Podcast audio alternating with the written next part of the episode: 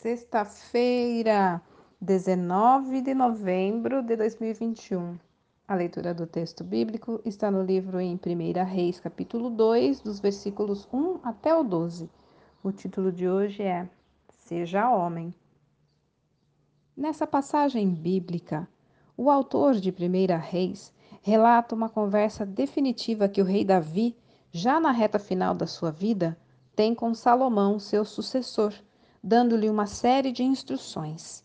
Entre elas, pede que cuidasse da família de um homem que ajudou Davi quando este precisou fugir do golpe de Estado realizado por seu próprio filho Absalão, além de recomendar que executasse justiça contra outras duas pessoas que tinham se mostrado infiéis ao trono.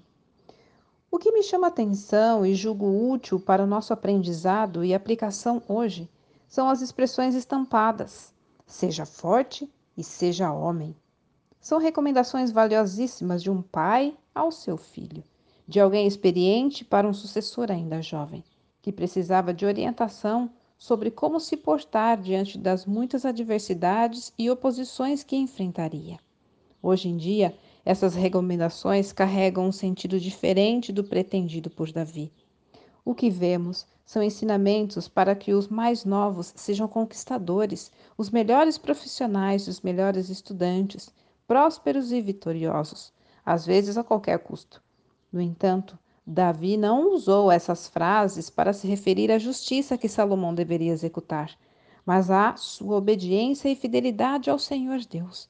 Assim, não se tratava de instrução para ser um super-herói ou um vingador, mas para que fosse uma pessoa de uma só palavra, que cumprisse suas promessas, que se submetesse a Deus e fosse até o fim na realização de seu propósito. A expressão seja homem inclui ideias como ser honrado, determinado e equilibrado, aplicando-se igualmente a homens e mulheres, convocando-os a assumirem seus atos e não fugirem de suas responsabilidades. Trata-se de agir de forma correta diante dos problemas, sem se omitir de seus deveres. Olha, diante das lutas não fuja, enfrente-as com a ajuda de Deus e ele o ajudará a superá-las. Honradez e coragem são qualidades que precisam estar presentes na conduta de todo cristão, seja homem ou mulher.